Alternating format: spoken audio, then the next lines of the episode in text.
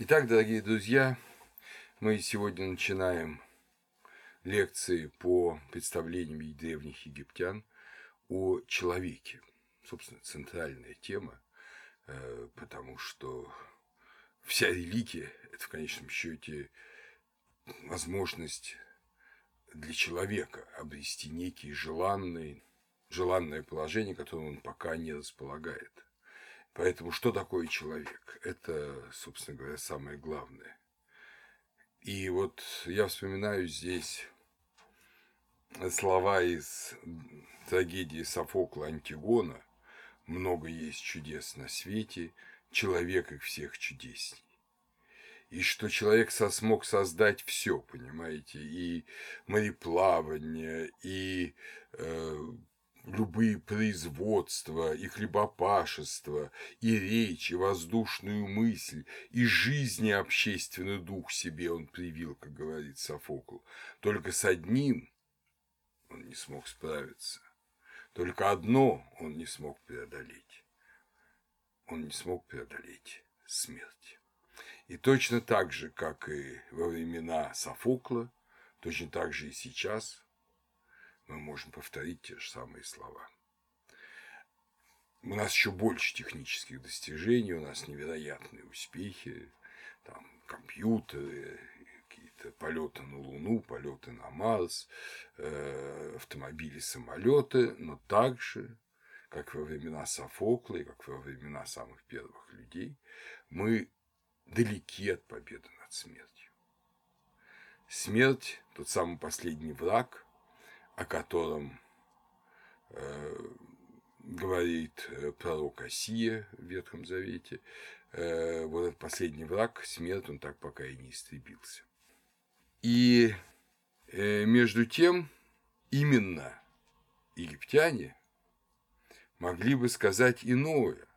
Они могли сказать, что, хотя они тоже весьма сильны в технических изобретениях, и многое из того, чем гордились люди гречки эпохи Софокла, изобретено как раз в Египте, там, скажем, и строительство больших сооружений, и агротехнические какие-то приспособления, да и само письмо, э, и многое-многое иное, и государство, кстати говоря.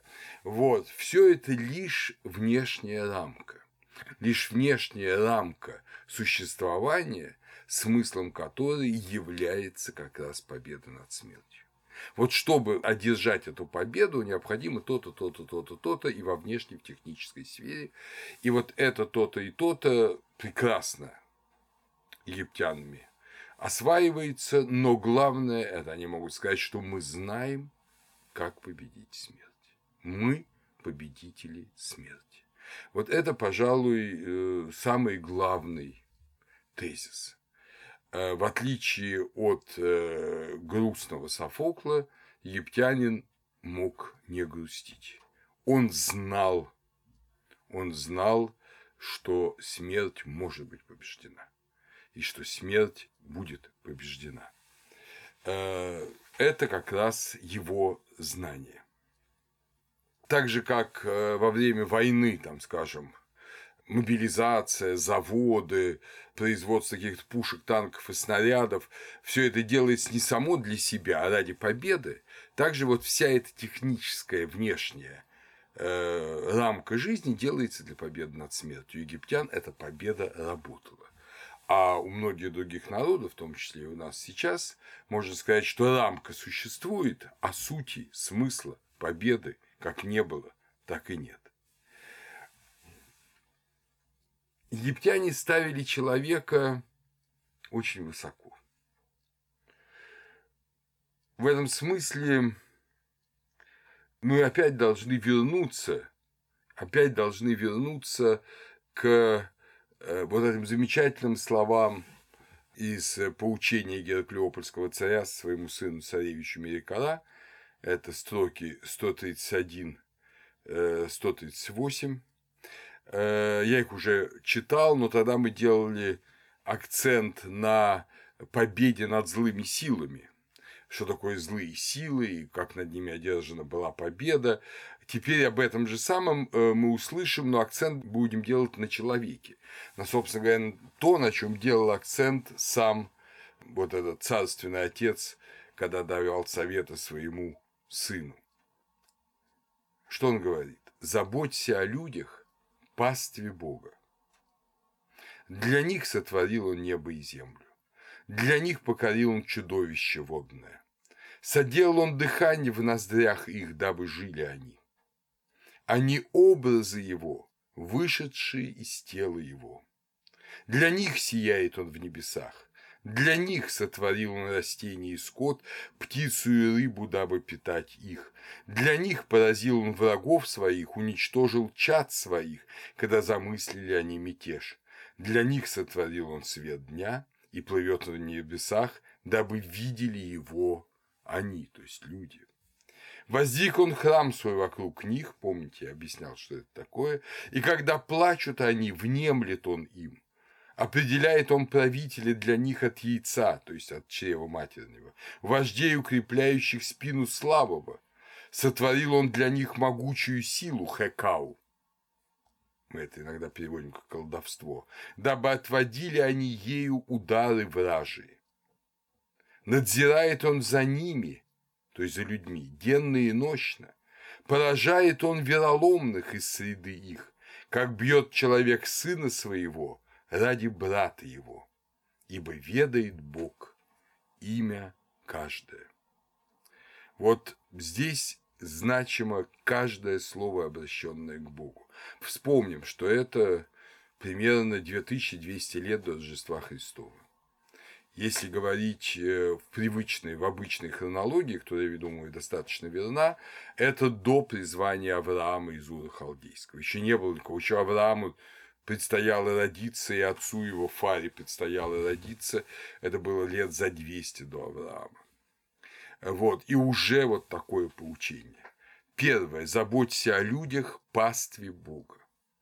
Для нас с вами, для людей в основном городских, э, слово «паства» во-первых, оно скорее связано с какими-то церковными ассоциациями, нежели с сельскохозяйственными, и вообще оно какое-то немножко такое устаревшее.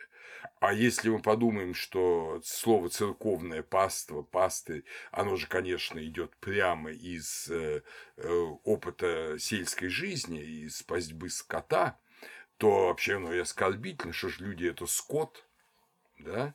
А между тем это очень распространенный образ. Вот образ скота, э, стада, он широко распространен в Ветхом Завете и в Новом Завете тоже.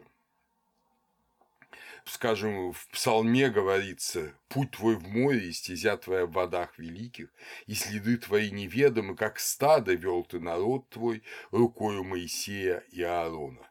Ну а Иисус говорит в свои замечательные слова, да, в Евангелии от Луки, 12 глава, «Не бойся, малое стадо, ибо Отец ваш Небесный благоволил дать вам царство». Малое стадо – это верные, стадо пимни, пимни по-гречески, пимни. Отсюда, кстати, слово пимен, пастырь, тот, кто ведет стадо, да, это личное имя. Это стадо животных. Первоначально это стадо животных. Почему? Дело в том, что э, в древности и в Египте, и в Греции между пастырем и стадом между владельцем скота и скотом были теснейшие отношения.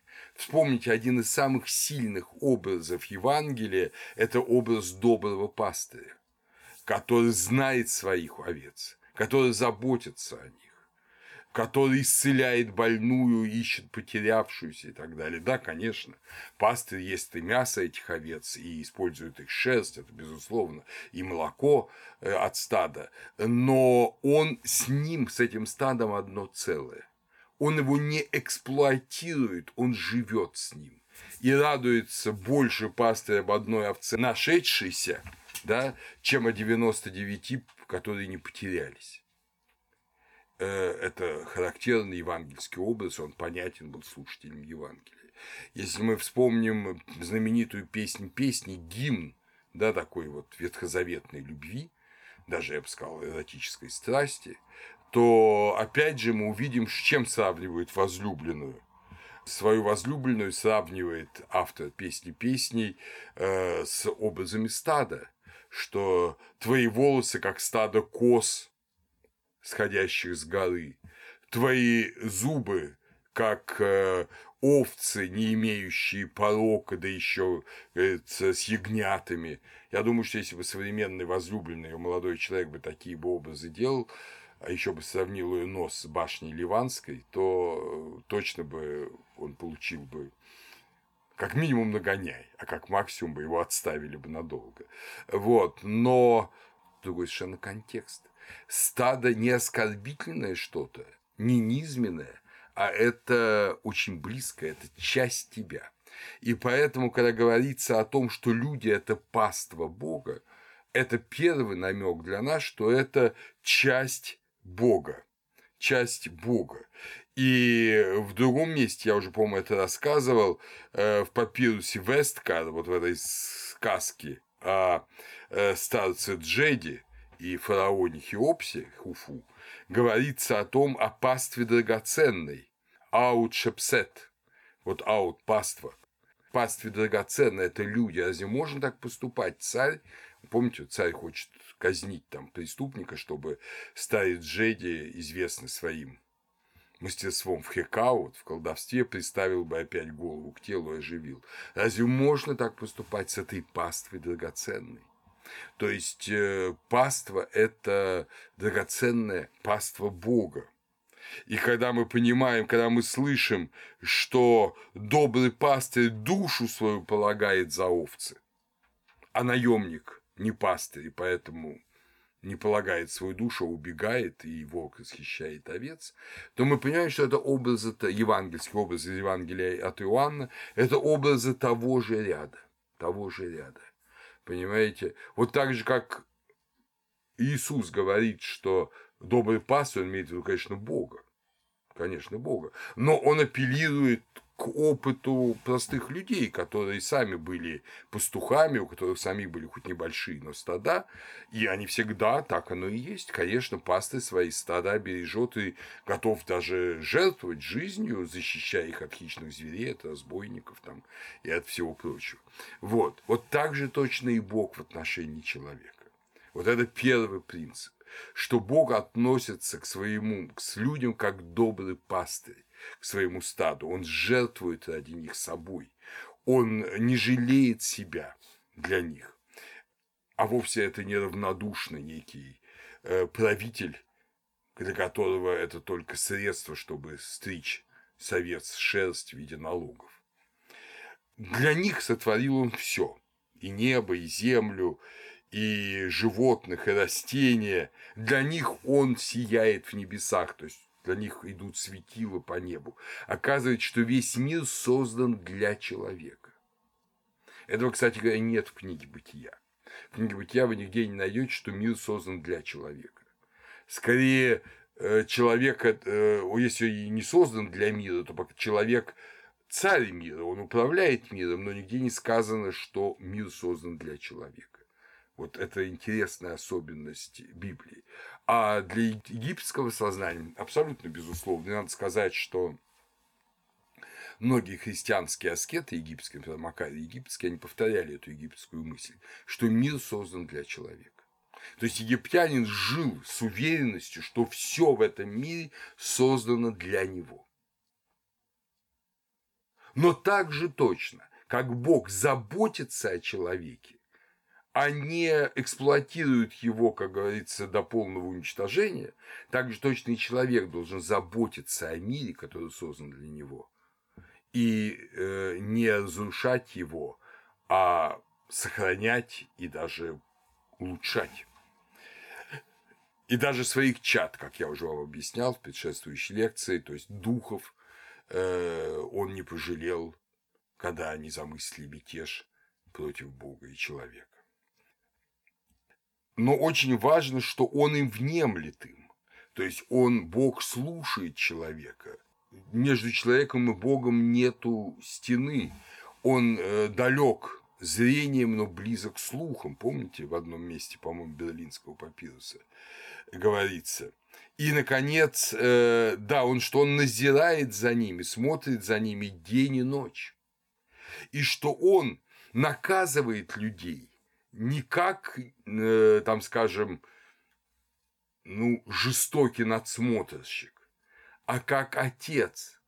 Прямо это сказано, как бьет человек сына своего ради брата его. Ну, когда два ребенка подрались, два мальчишки подрались, папа наказывает, но наказывает любя. Даже самого главного озорника он наказывает любя, желая его исправления, и все равно он его любит. Вот так же точно. Специально нашел э, древний царь формулу. И, наконец, последняя строчка, очень важная. «Ибо ведает Бог имя каждое». Понимаете? Имя каждое. Рен по-египетски имя. Мы будем говорить об этом скоро, там, в одной из следующих лекций, о смысле имени. Оно очень глубоко. Но главное, что ведает Бог имя каждое. Для Бога нету вот таких вот, э, ну, как бы людей с нулевым значением. Нет для них малых и великих. Бог не скажет, как маршал Жуков, ничего в Сибири еще нарожают бабы. Каждый бесценен. Каждый бесценен. Каждому очень много дано. И сейчас мы поймем, сейчас мы поймем, что дано. В текстах саркофагов в 714 речении текстов саркофагов, текстов ковчегов, э, Бог говорит, созданные мною люди – мой скот, мой скот. Хериу са, мой скот, объявляет Раатум. Так что э, вот э, это бесценные, бесценные сокровища. И удивительным образом это оттеняется в речениях Эпуэра. Учения Эпуэра для нас звучат особенно актуально, потому что ну, это же эпоха революции, это же эпоха социального переворота мощнейшего. Да, 22-21 век э, до Рождества Христова. Вот когда рушится жизнь, когда жизнь повернулась подобно гончарному кругу, и вот тогда все смещается, как во время любого социального катаклизма происходит масса бедствий и несправедливости. Мы даже в годы покоя до конца не понимаем, что такое социальный катаклизм, как он ужасен, как он катастрофичен. Надо через него пройти, чтобы его как бы понять и пережить. И вот по речениях Эпуэра, это Лейденский папирус 344, да, Ректо, э, говорится, для чего желал он создать людей, он Бог, если неотличима судьба кроткого от жребия преступника. О, если бы остудил ты жар! Говорят, что ты пастырь всех, что нет зла в сердце твоем, что когда разбредается скот твой, ты проводишь дни, собирая его. Ну вот, полыхает огонь в сердцах их. То есть мы видим, э, мы видим вот это, этот ужас, что ты пастырь добрый. Как же ты допускаешь такое? Обычно разговор. Сколько раз меня спрашивали люди, если Бог есть, как же он допускает, что в мире есть такое зло, там, не знаю, и катаклизмы, землетрясения, извержения вулканов, цунами, и войны, и жестокости невероятные, тиранов, там. Как он это все допускает? Вот, по крайней мере, как египтяне это на самом деле понимали, об этом мы с вами поговорим. Но еще одна строчка Мерикара для нас очень важна. Вот это, а не образы его, вышедшие из тела его.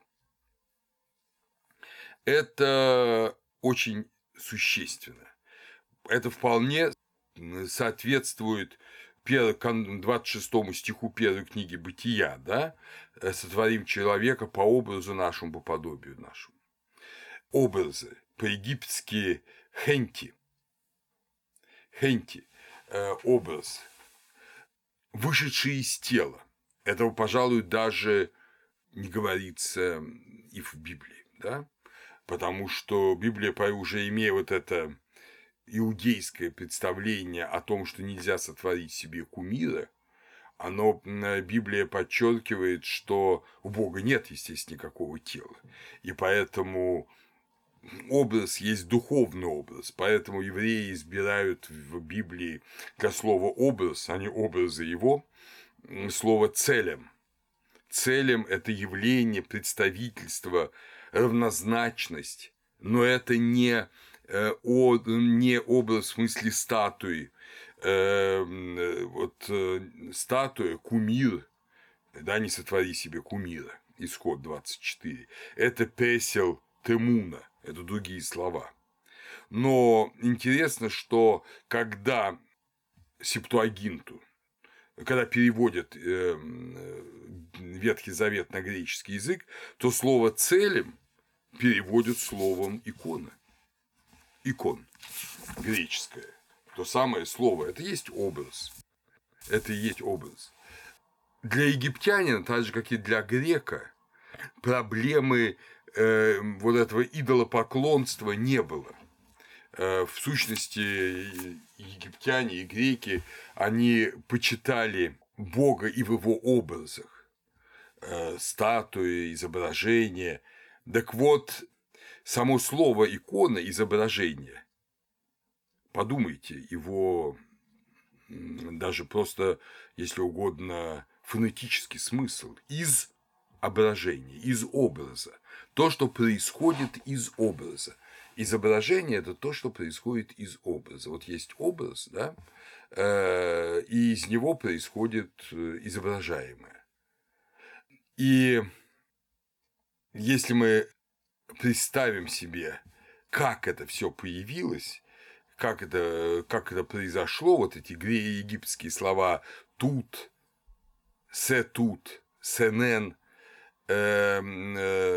образы и подобия. Тут это подобие, с тут это образ. Э, вот мы увидим, что речь идет именно о подчеркивании единства человека и Бога. Люди произошли из плоти Бога, значит, из самой его сути, говорят египтяне. И это на самом деле ведь и глубокая христианская интуиция. Вот посмотрим, что говорит Дионисий Апогит э, о Боге. Все сущее появилось из него естественно. Раз и будущее будет благодаря его непомыслимому желанию, что все присуществует в нем, знающим, и что он ведет в бытие, и когда ведет. Так и говорится – знающий все прежде бытия всего. Да, Даниил 13.42. Прежде чем я создал тебя в утробе, я познал тебя. Пророк Иеремия 1.5. То есть, Бог знает человека прежде того, как человек еще создан. Он предсуществует в Боге как образ до его рождения, до его рождения в этот мир. И здесь мы должны посмотреть э, вот эту идею, что, что говорится в текстах ковчегов. Пришел я, дабы мог я зреть Осириса, и буду я жить близ него, и очищаться близ него, ибо домоправитель Сепи сей, есть подобие твое, аз есть образ твой. Вот, понимаете, это подчеркивается, это саркофаги 10-11 династий, э, то есть э, это еще первый переходный период из Эльберше, 15 ном, более-менее э, спокойный, где гражданская война идет не столь активно, и поэтому там люди могут спокойно хранить умерших и писать такие, такие возвышенные слова. Или, например, другой произвел я плоть мою могуществом своим. Это речет Нун. Я, сотворивший себя сам, сотворил себя по желанию своему, сообразно сердцем моим. Пребывает исшедший из меня под присмотром моим. Слезы – это сотворенное мной, воззренным на меня, люди слепого, скот мой. Не все в этом тексте понятно, сейчас мы будем объяснять, э, но очень важно здесь то, что я сотворил, это мои слезы, люди – это часть моей плоти. Это не просто что-то, это часть сущности Бога. И плоть здесь используется как категория сущности. Так же, как э, э, человек рождает детей, и они имеют ту же сущность, что он, так же точно и рождает Бог и люди имеют ту же сущность, что он. Э, но Бог есть дух. Египтяне это тоже знали. И, соответственно, Бог не имеет тела, и, понятно, слез в нашем смысле он не имеет. Но какие-то его истечения, какие-то его энергии, они и есть человек. Не просто они в человеке, они и есть человек. Египтяне использовали игру слов. Вообще египтяне очень любили игру слов. Они использовали игру слов, э, как писал Хорнунг, любая египетская игра словами открывала глубинную взаимосвязь между понятиями, становящимися ее темой, являя собой отраженную в языке гармонию мироздания. То есть э, язык – подсказка это же и мы в этимологиях используем. Язык – подсказка к пониманию сущности. И вот э, египтяне уговорили, что люди – это люди по-египетски – это ремич, поздняя форма ремет, а слезы – это ремит, ремит. Так что люди слезы Бога – это, безусловно, игра слов. Но игра слов с очень глубоким подтекстом. Потому что люди, как вы только что слышали, они вышли из ока, они вышли из глаза. А что выходит из глаза? Из глаза выходят слезы. Истечение глаза – это слезы. Да? Там истечение тела – это пот, истечение рта – это слюна, а истечение глаза – это слезы. Соответственно, вот эта игра слов, она, мы не знаем, что вторично, что первично, но в любом случае египтянам она была очень дорога что люди – это истечение энергии и сил их Творца. Теперь слепое око. Люди слепого – скот мой. Кто такой слепой? Слепой – это гор, когда Сет вырвал у него глаз. То есть тот глаз, которым были сотворены люди, этот же глаз был вырван у гора Сетом, потом поставлен на место. И этим же глазом, как мы помним, Сет воскрешает умершего Осириса. То есть это энергия ока Ирод, это энергия, это сила жизни, сила э, жизнедательности, если угодно, это дух, которым все оживает. Очень интересно в этом смысле уже опять же нами упоминавшийся Э, в другом контексте, когда мы говорили о творении мира, о Гелиопольской Инаде, очень интересен папирус Бремнеринд, который, как вы помните, хранится в Британском музее, э, значит, номер 10188. Это поздний текст, который фиванский текст, который называется «Об изгнании Апопа, врага Ра, врага Осириса». То есть он посвящен э, борьбе с Апопом с этим силой зла, с архиврагом Ра, как помните мы говорили. Э, это поздний текст 310 года, но язык его архаичен. Джон Уилсон говорит, что памятник запечатлел преднамеренную попытку сохранить язык на 2000 лет более древний, чем эта дата. Понимаете, что такое на 2000 лет? Это эпоха текстов пирамид. 2000 лет от 310 э, года э, до Рождества Христова. Это эпоха текстов пирамид. Э, нас не должно это удивлять, мы же сами любим архаичный язык. У нас же богослужение идет в церкви на славянском языке, на котором сейчас никто, кроме чудаков, не говорит. Э, нам кажется этот язык более священным. Вот поверьте, что так казалось и раньше людям. Э, люди тоже считали, что вот священное должно и по языку отличаться от профанного. Хотя когда-то, наверное, славянский язык был профанным языком. Поэтому э, Бремный, папирус Бремнеринг не обновлен. Вот на каком языке он был написан в эпоху текстов пирамид, на таком он и сохранялся э, до последних периодов, уже до эпохи Птолемеев. Да? Вот послушаем этот текст и обязательно запомним еще раз, что это текст по борьбе с вот этим архиврагом Ра. Да, здесь говорится о создании людей но нам очень понадобится именно вот это памятование, чтобы понять э, некоторые аспекты в создании э, людей. Э, когда вошел я в бытие, как Бог единственный, да, это Атум говорит, три Бога пребывали позади меня. Возбытийствовал я в мире этом, где Шу, Тефнут ликовали в Нуне, в котором пребывали они. Привели они ко мне око мое, когда составил я вместе части тела моего. Заплакал я над ними. Так и вошли в бытие люди из слез, которые пролил я из ока моего. Разъярилось оно на меня, обратите внимание, когда воротилось оно и нашло, что соделал я иное вместо его, вместо славного ока, сотворенного мною. И определил я тогда место его, то есть старого ока, на челе моем. И вот стало править оно всем миром этим.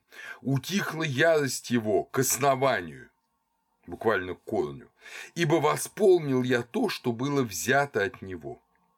И начал я вновь от корня, и создал я всех ползающих и всех живущих среди них.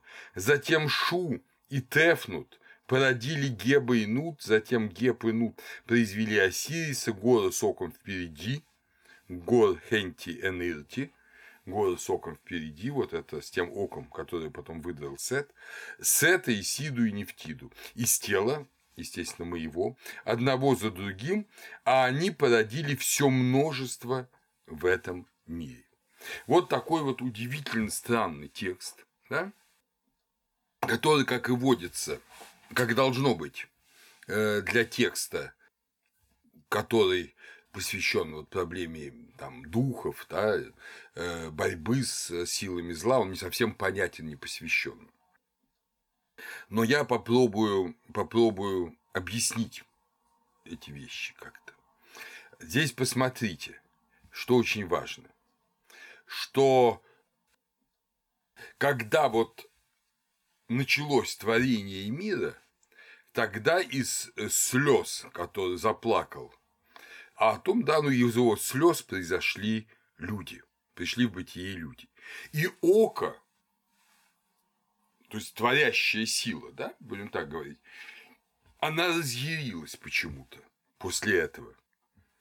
Когда она воротилась или обернулась и нашла, что его место занято кем? Людьми созданы люди. Созданы люди, и око возмутилось этим. И чтобы примирить око и с людьми, и с собой, Творец дает ему другое место. Он дает ему место на челе, и оно управляет всем миром. Э, а после этого уже создается внешний мир, да, эм, геб, небо и земля, потом Осирис, год и так далее. Вот, это все потом. Но вот эта драма, когда творится человек э, из слез Бога, а око этим возмущено и разъярилось на Творца, это до того, до того. Что же происходит? Могу предположить, опять же, исходя из Эм, исходя из каких-то даже поздних текстов, иногда э, апокрифических, там, как книга Еноха, мы можем догадаться, что имеется в виду.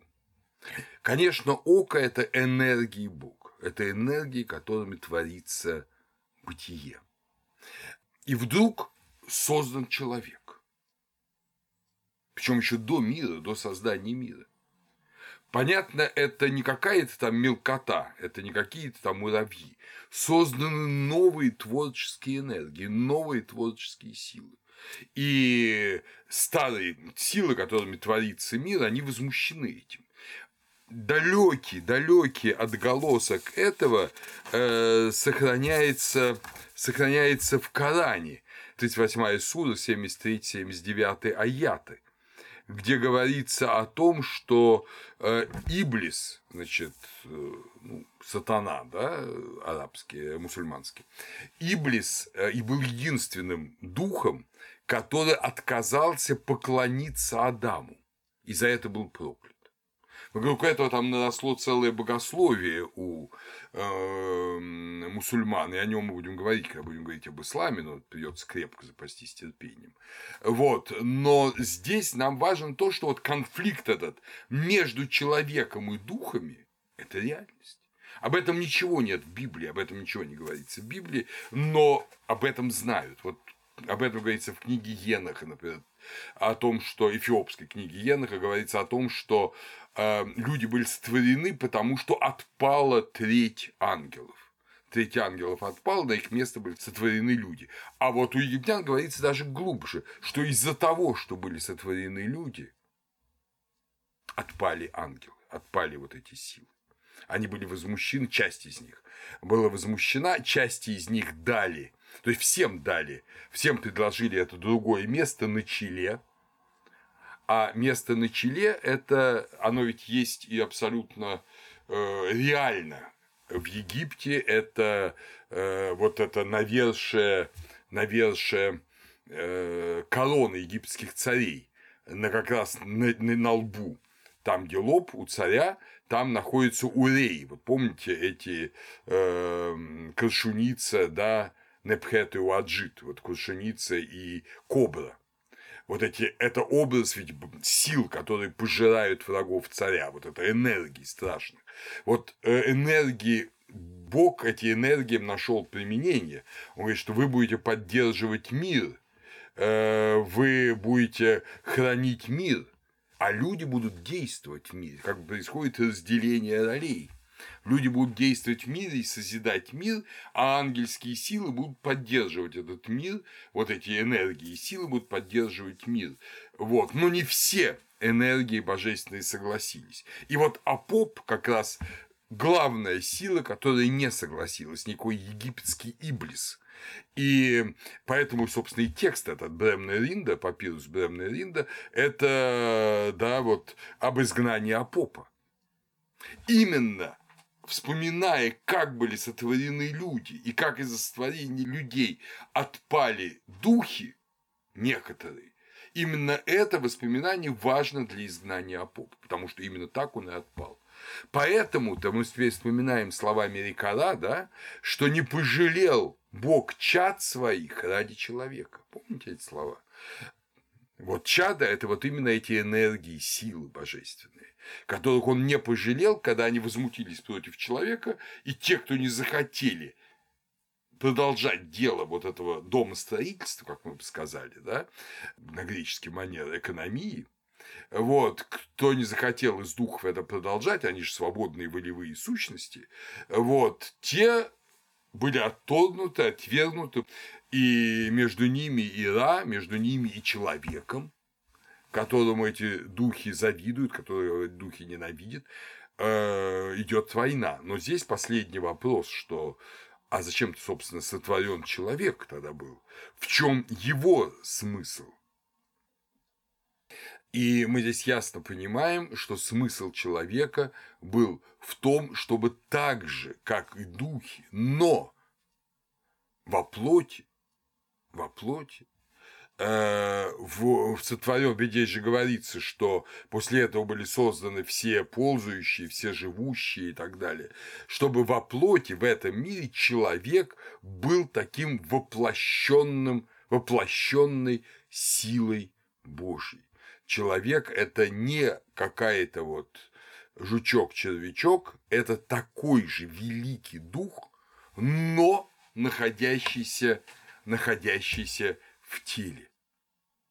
И так же, как для египтянина было очень важно, что люди вышли из тела Бога, из духовного тела, из тела, которое не тело в нашем смысле, а сути Бога, вот они приобрели материальное тело, оставаясь, оставаясь великими духовными силами, с которыми духи, не захотевшие примириться с человеком, я поп первый среди них, ведут непримиримую войну. И об этом египтяне повторяют постоянно и постоянно. И мы сейчас это увидим.